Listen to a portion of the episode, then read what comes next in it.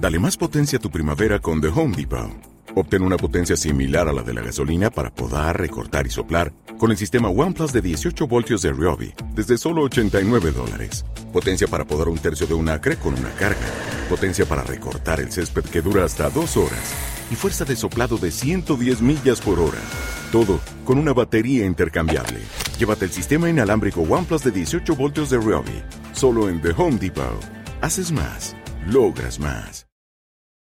Y comienza Zen Basket. Dirige y presenta Pedro Larrañaga. Con la colaboración de basketblog.es. Tiene todo el poder la madre de Dios. Tiene todo el poder la mujer. Tiene todo el poder la mujer. Tiene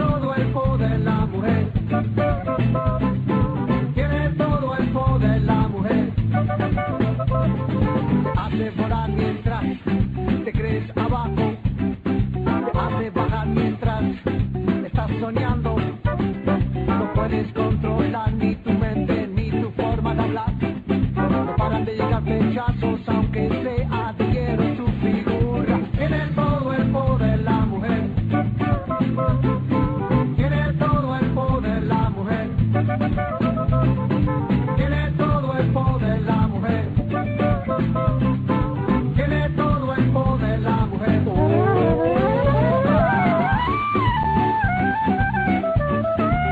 Ya estamos aquí.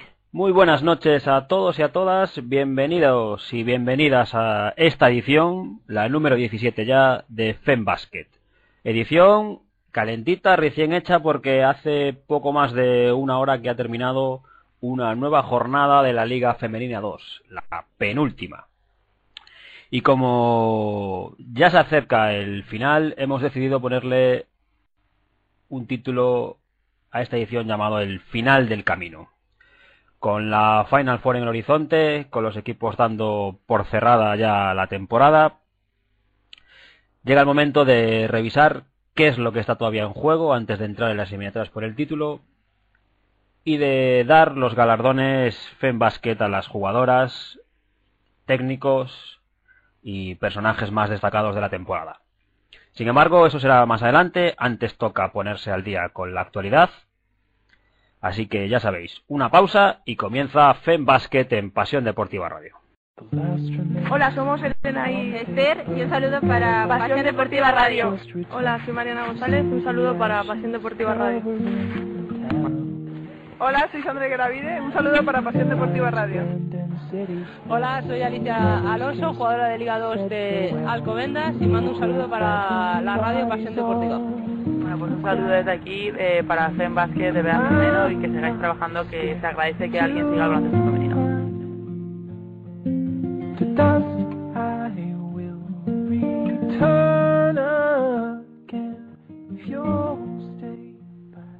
Aquí seguimos cumpliendo la promesa hecha a Vega Jimeno y aquí seguimos con un ojo puesto en la Liga Femenina 2, a pesar de que hoy lamentablemente no podemos contar con Javi Cabello, pero tenemos a un sustituto de lujo, Luis Javier Benito de Locos por el Baloncesto Femenino. Buenas noches, bienvenido de nuevo a FEM Basket.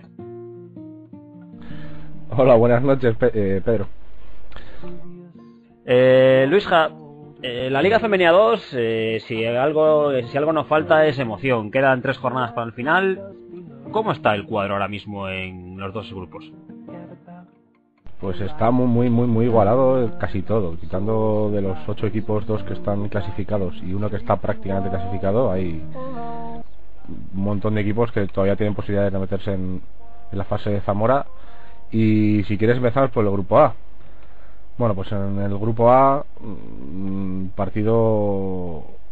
El partido, ¿no? El partido que era se jugaba en Benvibre, que no había perdido todavía en su casa. Juega contra Avilés, contra Alba y pierde. Y pierde. Eh, Avilés llegaba sin una de sus jugadoras referencia, que es Ana Boleda.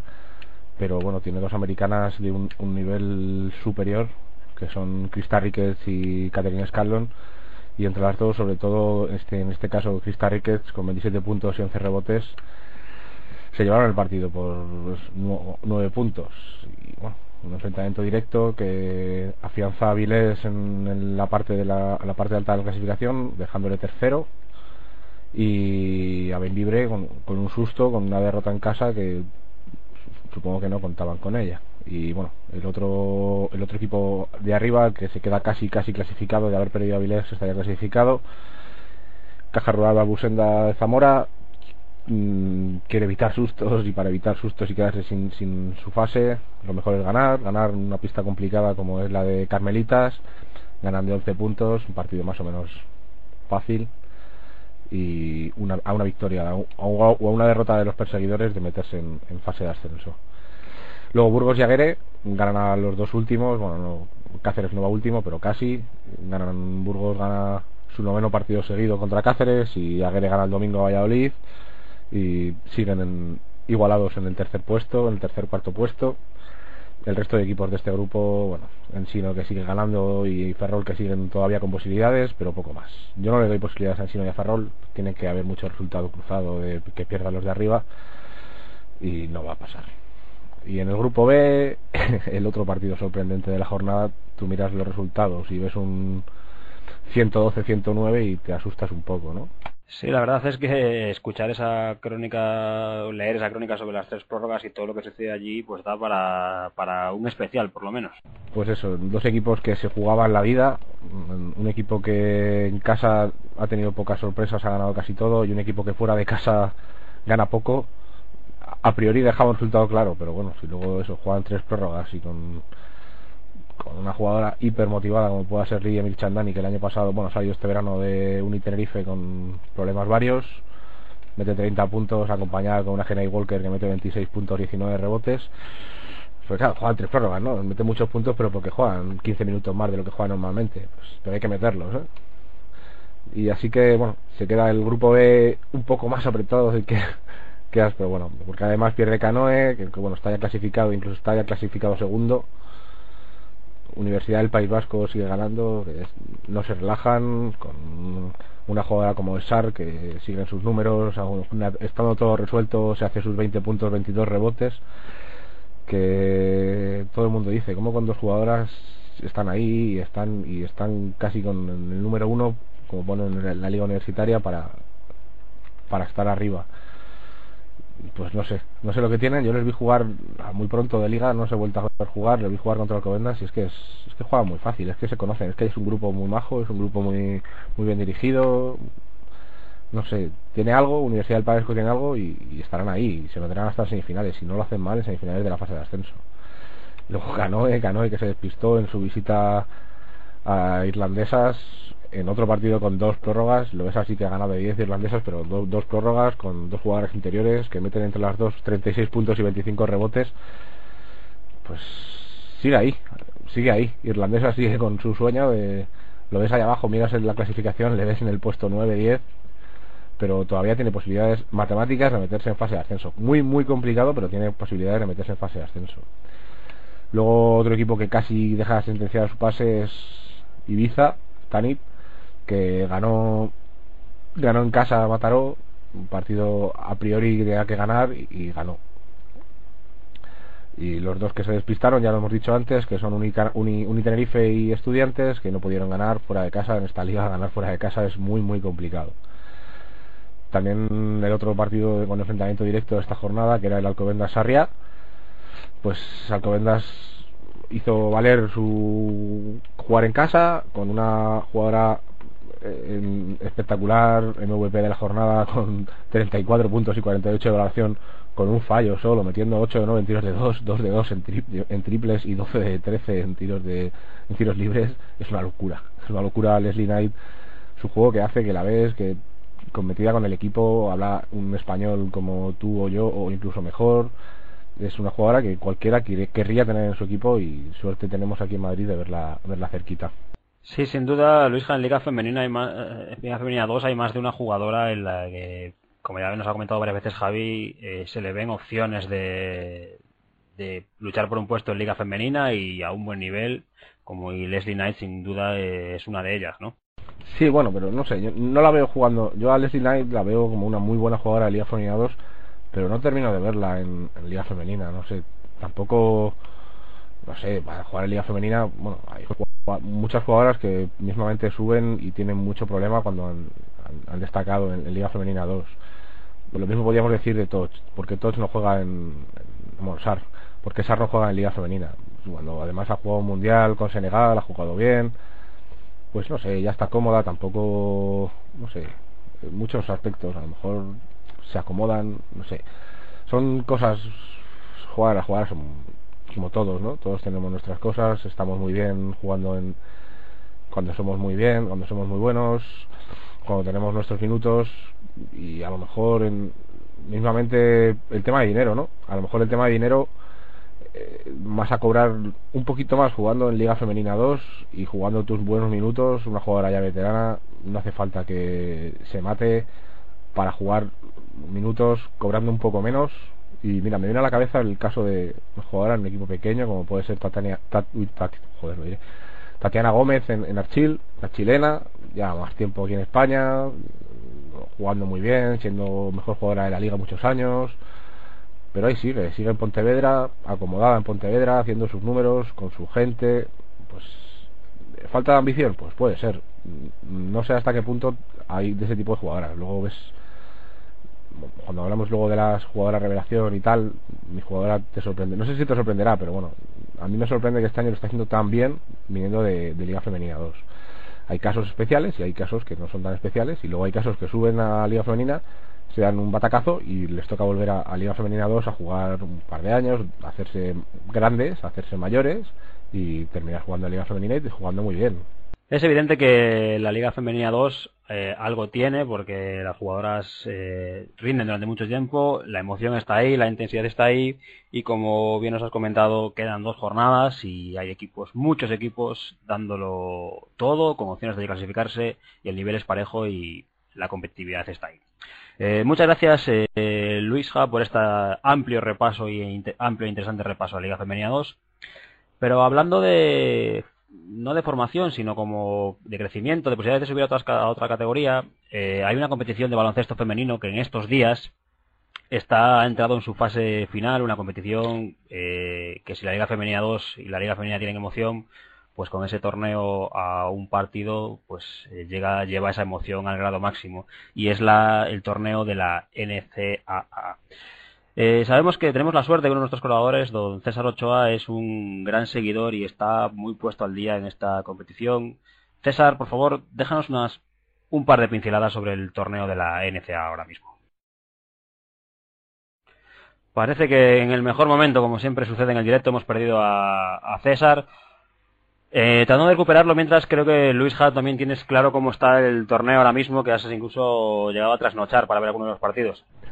Sí, bueno, ayer se me cruzó un poco el cable, un poco me estoy acordando todo el día de hoy de haberme quedado anoche, pero bueno, disfrutamos de dos grandes partidos, dos aquí en, Europa lo llamamos cuartos de final, entre los ocho mejores, vimos a, a Connecticut con una Maya Moore espectacular que se metió en la historia ayer metiendo el, punto su punto 3000 en, en, su carrera, cosa que solo siete jugadores lo han hecho antes, ¿eh? y, y la única así última, Chamit Hochklau, que se retiró hace un par de años. Ni Taurasi, ni, ni Subert, ni estas jugadoras últimas lo han, lo han, lo, han hecho. Y luego otro partido, mm, yo tenía muchas ganas de ver a, lo diré, a Britney Greener, por lo que habían hablado, por su tamaño, por todo ella. Y, y, bueno, la pararon muy bien, la pararon muy bien las jugadoras de Texas A&M y bueno, pues tanto que la pararon que se han metido en la, en la Final Four. Pero bueno, a mí yo me quedo con un momento que iba perdiendo y de repente hace un reverso y, machaca el aro. No metió la canasta, pero me quedé yo, yo en mi casa, no me puse a gritar porque tampoco era plan de ponerme a gritar a las 4 de la mañana. Pero bueno, yo que he visto muchos partidos de Liga, de Liga Femenina, Liga Femenina 2, de baloncesto de femenino, ver un mate en una jugada en partido, yendo perdiendo, no es lo típico de nuevo al start, hacen un pasillito y, y machacas. Yo me quedé Vale, que la fallara, que iba perdiendo, que a lo mejor no era lo mejor que tenía que hacer, pero, pero tela. Y bueno, le dejo a César que ya parece que ya le funciona su conexión. Parece que hoy no que hoy no es posible con, con César. De todas formas, eh, tras estos comentarios de, de Luisja, estas acciones, esa, esa emoción que transmite el básquet eh, femenino, esa, ese torneo de la NCA, os invitamos a todos y a todas a que estéis muy pendientes de, de Pasión Deportiva Radio porque ahí podréis disfrutar en directo este fin de semana. Estoy. Eh, a ver, a ver. Finalmente llegas. A ver. Voy a ir rapidísimo, que vamos muy mal de tiempo. A ver, decía que Connecticut le ganó a Duke 75-40 a Filadelfia, una muy buena Maya Moore, como, como bien decía Luisja, una Maya Moore que seguramente acabe siendo la, la número uno del, del próximo draft de la, de la Woman NBA. En Spokane, en Washington, tuvimos un Stanford Gonzaga, eh, venció a Stanford, la favorita número uno, 83-60, a una Gonzaga que había ido derrotando en eh, pues a Iowa, a UCLA, a, Louisville, eh, derrotando a tres favoritos y se consiguió meter ahí en el Elite pero finalmente cayó frente a Stanford.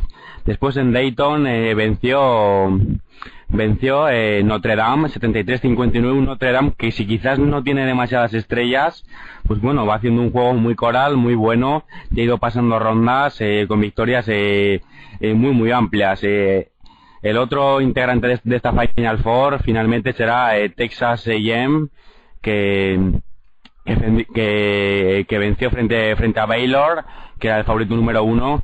Y bueno, pues eh, sin decir mucho más, tampoco nos vamos a extender, pues la Final Four que se disputarán en Indianapolis del 3 al 5 de, de abril.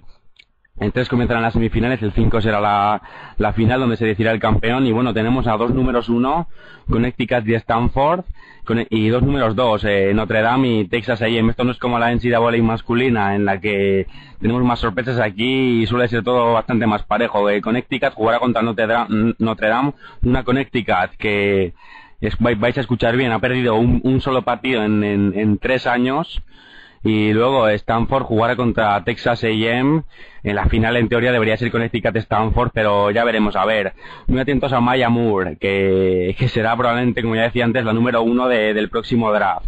También atentos a, a la forward de, de, Stanford a Kyla Pedersen. También muy atentos a Janet Pullen de Stanford también la base. Es una jugadora muy buena muy explosiva y con buen lanzamiento y también a Daniel Adams de, de Texas A&M. Yo creo que veremos una, una Final Four muy entretenida, la intentaremos eh, retransmitir desde aquí, desde Pasión Deportiva Radio, veremos a ver si es posible porque estamos ya ahí buscando a los colaboradores para dar también la, esta Final Four. Y bueno, todo por decidir, favorito como siempre es Connecticut, pero veremos a ver si Stanford, Notre Dame y Texas A&M se lo ponen complicado. Muchas gracias César por este entusiasta repaso que, y ese, ese montón de alicientes de, que nos has dejado que invitan desde, desde ya a programar horarios para seguir esa Final Four. De todas formas, en este momento, a poco menos de 20 minutos para el final del programa y tras haber repasado actualidad, Liga Femenina 2 y NCA, que es el momento para hacer una última pausa, una pequeña pausa y entrar después ya en la recta final del programa donde entregaremos esos galardones FEMBasket a las mejoras, a las mejores de la temporada. Una pausa y enseguida regresamos.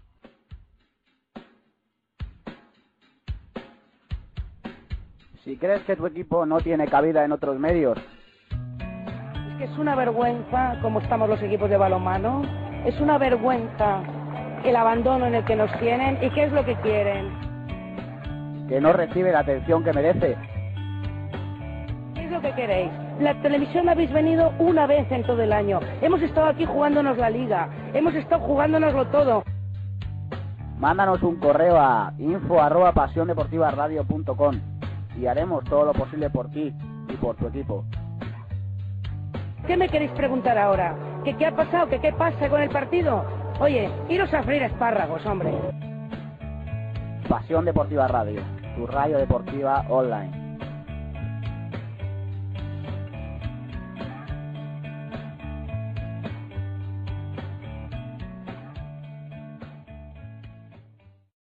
Soy Yuri Vaz, jugador de ACEFA Estudiantes y mando un saludo a Pasión Deportiva Radio. Hola, soy Claudia Formosa Sánchez, jugadora del Rayo Vallecano de Superliga y quería mandar un saludo a Pasión Deportiva Radio para que sigáis apoyando el deporte y en concreto el fútbol femenino. Muchas gracias. Muchas gracias por esos saludos al trabajo de Pasión Deportiva Radio. Como os decía al principio, hoy vamos a centrar el programa en, en entregar los galardones FEM Basket, galardones honoríficos, que no implican nada más a las mejores jugadoras, jugadoras de la temporada y a los mejores técnicos o a las mejores técnicos en este caso. Eh, de todas formas, hay un premio que vais a echar eh, en falta y es el premio a la mejor jugadora nacional porque todos los miembros del equipo tenemos claro que ese galardón esta temporada va a ir a parar a una jugadora que ha dado un salto adelante y ha confirmado, sigue confirmando todo lo, bueno que lleva tanto tiempo apuntando. Esa jugadora es eh, Alba Torrens, del Perfumerías Avenida. Una, una jugadora que con la que hemos podido hablar, que ha sido tremendamente amable y que nos respondía a la llamada de FEM Basket en su viaje hacia Madrid, precisamente antes del partido, antes del, antes del viaje a, Canarias. Como os decíamos, eh, la entrevista la escucharemos íntegramente la semana que viene y la escucharemos eh, en, el, próximo programa porque queremos dedicarle tiempo, porque al margen de ese repaso a la Final Four, pues también hablamos con Alba Torrens, pues de algunas otras cosas sobre de su evolución, de qué pasos fueron los importantes, de ese relevo en el que todos consideramos que va a dar a Maya Valdemoro no solo como estrella en la pista, sino como jugadora, como persona, como icono de referencia para el baloncesto femenino. Os recomendamos desde ya que no que marquéis en la agenda la cita la próxima semana, pues os garantizo eh, que he tenido la suerte de hablar con ella, os garantizo que deja respuestas de lo más, de lo más interesante. De todas formas, eh, Alba Torrens es indiscutiblemente la, la mejor jugadora eh, nacional de la temporada, pero a nuestro equipo le hemos lanzado otras preguntas. Le hemos pedido que elijan eh, a las merecedoras de los del resto de los premios. Y para ello vamos a empezar con una persona que nos alegramos mucho de tener de vuelta en el programa tras unas semanas pues atendiendo asuntos personales como es don Sergio Orozco. Buenas noches, bienvenido de nuevo a FEMBasket. Muy buenas, muchas gracias, bien hallado, bien recibido y me está encantando el programa como me encantaron los otros eh, escucharlos o al menos eh, escucharlos grabados. Grandes que sois. Muchas gracias, eh, Sergio, pero hablando de grandes, queremos empezar contigo. Don Sergio Orozco, ¿quién cree que es la mejor jugadora extranjera de la liga por lo hecho en la temporada 2010-2011? Pues doña Fidodido Bonner para mí es algo espectacular esa jugadora.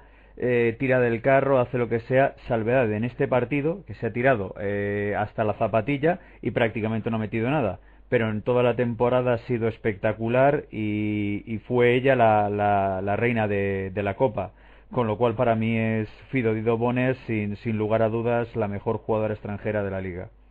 Sergio lo tiene tremendamente claro. No sé si Alejandro Arrañaga comparte esa misma opinión sobre la mejor jugadora extranjera de la liga. Eh, bueno, la verdad es que sí, probablemente Bonner sea la más mediática porque fue la mejor jugadora de la Copa y ahora se van a jugar los títulos y ella va a estar ahí decidiendo. Pero creo que no deberíamos olvidar a la jugadora más valorada, máxima anotadora y en muchos, en muchos momentos de temporada única arma de su equipo que es Saya Murphy, con más de 25 puntos por partido y 23 de valoración. Creo que merece un reconocimiento y probablemente eh, haya sido su último año un equipo de zona media y pueda aspirar ya a, ser referencia en uno de los grandes de, de la liga. Esto es lo que me encanta de este, de este equipo de colaboradores, que a la primera oportunidad surge la polémica y la discusión. Tenemos un voto para The Wanna Bonner, tenemos un voto para Shai Murphy y necesitamos desempatar. Luisja, en tu opinión, ¿quién ha sido la mejor jugadora extranjera de la liga? Pues si por mí fuera, bueno, por mí fuera no, si fuera por, las leyes sería Sancho Little, pero Sancho Little es española, con lo cual Sancho Little no puede ser mejor extranjera. Y voy a desempatar y voy a decir que Shai Murphy. Porque si no fuera Shai Murphy, si no estuviera Sai Murphy, eh, Sawyer estaba en Liga Femenina 2 hace tres o cuatro jornadas. Eh, Murphy es más de medio equipo, es más de tres cuartas partes de equipo de Sawyer y con algo así no hay mucho más que añadir a lo que ha dicho, a lo que ha dicho Alejandro antes. Por un ajustado 2 a 1 tenemos como vencedora del premio a la mejor jugadora extranjera de la liga en la temporada 2010-2011 a Sai Murphy. Todas formas, este no es el único premio, a pesar de que ya acabamos de entregar y ya hay polémica. Me parece que oigo a Víctor Durán revoloteando ahí en la torre de control. ¿Qué pasó? Eh, sí, buenas noches. Que para mí Sai Murphy es el 75% del equipo. Eh, tanto la amiga Paola Ferrari como Gisela Vega hasta que se fue, pues en todo caso sería el 33% del equipo, ¿no? Pero bueno, yo creo que es, es, muy buena, muchos números, lo que queráis, pero no la veo tan decisiva como, como a Bonner. Y mira que a mí Bonner no me gusta, pero sí que veo que aporta más que, que yo creo que Sai Murphy no jugaba, no jugaba sola. Ahora ya puede que sí, pero antes no. Ahí está la, la nota en contra de, de Don Víctor, pero el premio y ahí me, me, voy a permitir hacer un semivoto, va decantado para, para Sai Murphy. De todas formas, hay tiempo para más, hay que seguir. Eh, el siguiente galardón que queremos dar es el premio a la mejor jugadora europea, eh, evidentemente no nacional, que ha participado en, la, en esta temporada 2010-2011. César, ¿para ti quién ha sido la mejor jugadora del continente europeo que ha participado en la Liga Femenina? Continuamos con problemas con, con César. Alex, para ti la, la, misma, la misma pregunta. ¿Quién ha sido la mejor jugadora europea esta temporada? Pues en este apartado también quería destacar otra jugadora que probablemente el año que viene no, no siga en el mismo equipo en el que en el que ha jugado esta temporada y es Iva Sliskovic. Eh, la jugadora de Celta ha sido de largo la mejor de su equipo, la que ha sostenido a un equipo que la ha pasado bastante mal y más allá de sus promedios de puntos y estadísticos que no son bastante buenos, pues creo que es una pivot muy grande además con buenos movimientos dentro de la zona y que puede ayudar mucho mucho a un equipo con aspiraciones y recursos mayores de los que los que tiene el Celta. Un voto para Ivas Liskovic, inconmensurable a lo largo de prácticamente toda la temporada. Sergio, ¿tu voto para quién va en este caso? Pues eh, yo para no quitar eh, la razón, eh, porque eh, Sean Murphy la verdad es que tiene, tiene toda la razón, aunque no era ella sola en un, en un principio, pero bueno, al margen de eso, sí, yo creo que Sliskovic era, es un puntal fundamental para el Celta, al margen de, de Blanca Marco, pero vamos, es, es muy, ha sido muy muy importante y como europea, pues ese sería el premio. Dos votos para Iva Sliskovic. Parece que hay unanimidad casi por primera vez en la, en la historia de FedBasket. No me lo puedo creer. Luisja, ¿tu voto para quién va como la mejor jugadora europea de la competición? Pues me da que hay unanimidad, porque para mí también lo es. Y poco más que añadir a lo que han dicho Sergio y Alejandro. Y más que nada Alejandro lo tiene cerquita y puedo opinar bien de ella. Una jugadora importante, grande, clave en los últimos años en Celta y esperemos por el bien de no de la liga española por el bien de ella que en unos años en unos años el año que viene la veamos ya en un equipo grande sea en España sea en, en Francia sea en otro país pero tiene que jugar un equipo grande porque es una jugadora muy grande nos llega el voto por vía interna de César, que, pero como aquí en, el, aquí en el micro la jugado una mala pasada, que no, como no queremos romper este milagro de la unanimidad, no lo vamos a decir en voz alta. El premio a la mejor jugadora europea de esta temporada eh, aquí en FEMBasket es para Iva Sliskovic. Pasamos a otro premio que yo creo que va a dar bastante jugo, que es el de la jugadora revelación de la temporada. Y ahí, Luisja, nos dejaste ya antes un anticipo de que iba a ser algo sorprendente. ¿Quién es la, la jugadora revelación de la temporada para, para ti? Pues yo voy a decir a Franciel Franciel Laseu, después de un año más o menos bueno, el año pasado en Burgos, liga regular, luego una fase de ascenso bastante mala, que no mala como todo el equipo de Burgos, me sorprendió en un equipo en, Liga Femenina este verano y, un equipo joven como la SEU, con un entrenador que aquí le tenemos mucho cariño como es André Ubou. Yo sabía que podía hacerlo bien, pero no hasta tan nivel, con unas compañeras como las que tenía, y me ha sorprendido ver a, a, a Franchel a falta de una jornada con esos números, con esa aportación, con esa segunda vuelta, con una primera vuelta también muy buena. Para mí, como jugadora revelación, que es el, el premio que estamos dando, Franciel sin ninguna duda. Primer voto para Franciel, pero ¿a quién le daría el voto a la mejor a la jugadora revelación Víctor Durán? Yo sin duda y quizás es porque lo tengo muy muy reciente a, a Mariana Ortiz. Eh, me comentó el otro día Luisja que había tenido problemas con lesiones y tal, pero las condiciones que tiene y, y, todo lo que me está sorprendiendo con sus escasos 19 años me, me deja todavía anonadado. Y es más, la semana pasada lo pudisteis ver por, por Teledeporte. O sea que, que esa jugadora revelación para mí es Mariano Ortiz. Mariano Ortiz eh, ha destacado, cierto que su primera vuelta tuvo ciertos altibajos, pero ha impresionado, sobre todo por, creo que es casi incluso por más por lo que puede llegar a dar. Alex, tu voto en este caso, ¿para quién va?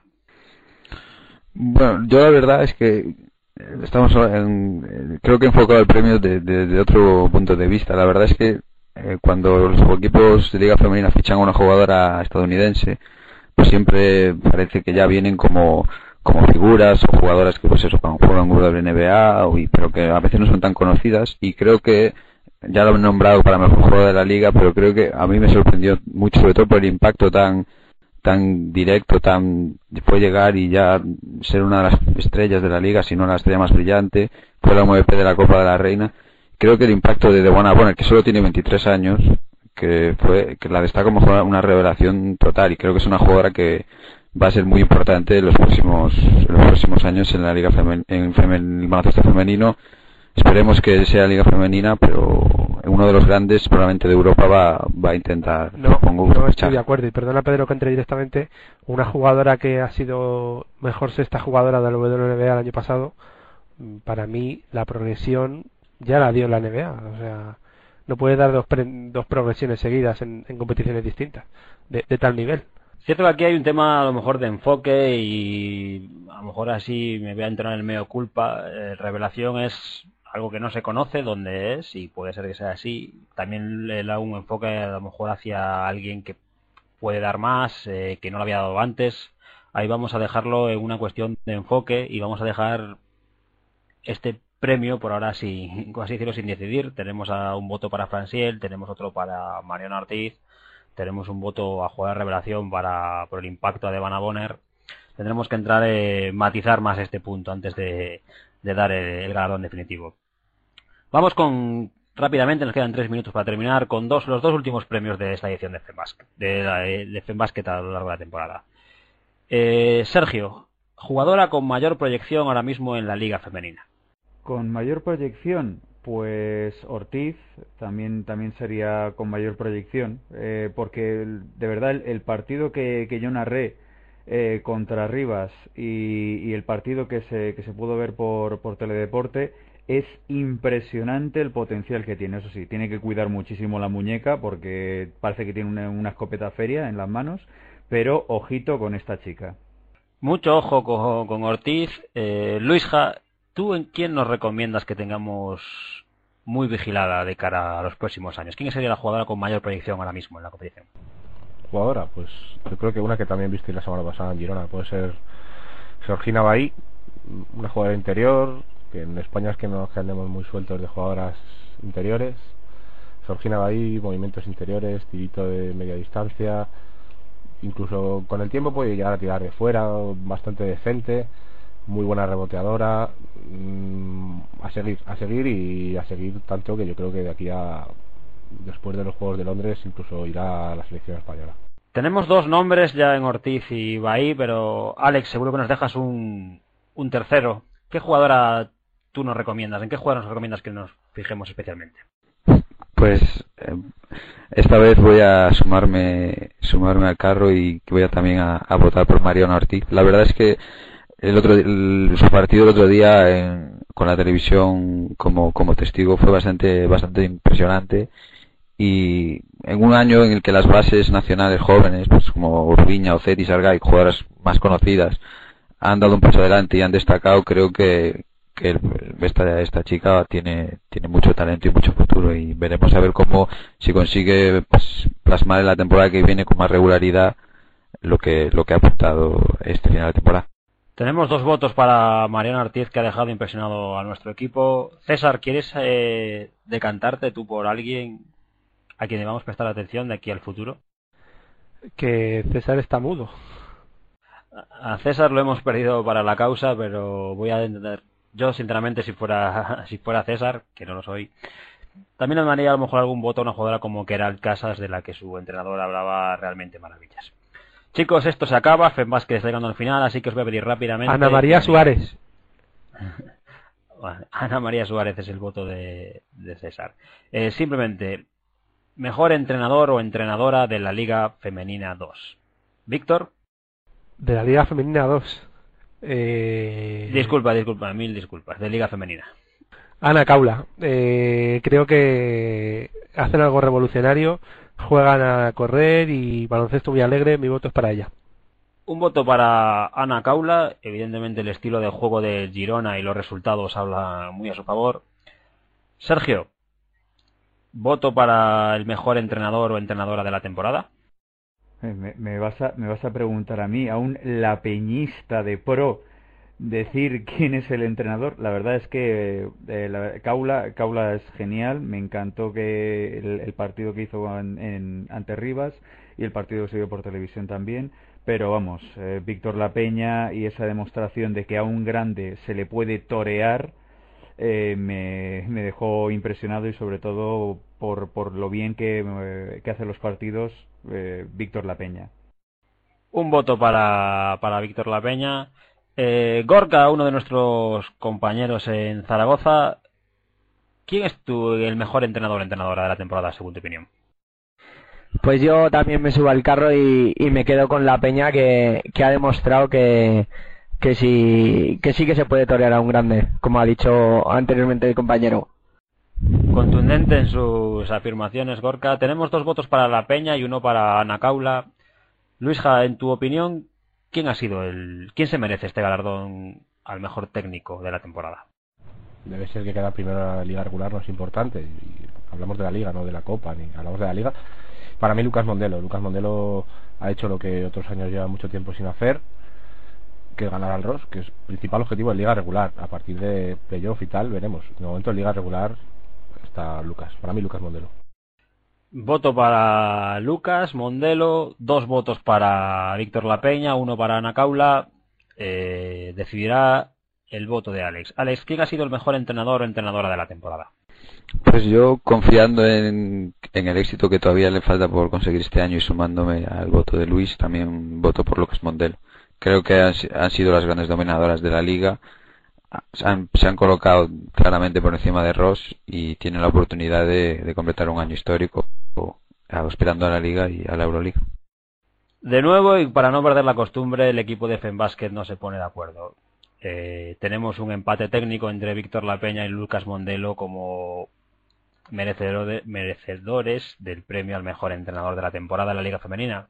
Sinceramente, no me preocupa que haya discusiones, que haya variedad de opiniones. Eso significa que, como estamos convencidos de que empezamos esta aventura, la Liga Femenina, el baloncesto femenino, tiene muchos matices, muchos puntos a los que prestar atención y muchos motivos por los que disfrutar con él. Hasta aquí ha llegado esta edición número 17 de FEMBasket, el final del camino. No nos queremos despedir sin decir adiós a todos y cada uno de nuestros colaboradores. Eh, Luis Javier Benito, muchas gracias por estar con nosotros. Buenas noches. César Gorka, muchas gracias desde Zaragoza. Buenas noches. Alex, muchas gracias, buenas noches. Buenas noches a todos. Don Sergio, muchas gracias, una alegría volver a tenerlo por aquí. Gracias, don Pedro. Muchas gracias a todos. Buenas noches. Y por supuesto, Víctor, gracias por mantener todo esto en pie. Hasta la próxima semana. Hasta la próxima, buenas noches. Y a todos vosotros y vosotras, esta ha sido la edición número 17 de FEMBasket. Eh, un saludo muy especial. Recuerdos a Radio MID de Fuerteventura, a deportefemenino también.com y a todos aquellos y aquellas que hayan compartido con nosotros esta hora. Hasta aquí FEMBasket. Nos vemos el próximo miércoles a las 11 de, las on- a las 11 de la noche con Alba Torrens. Hasta la próxima semana. Nos os quedáis con la magia nocturna.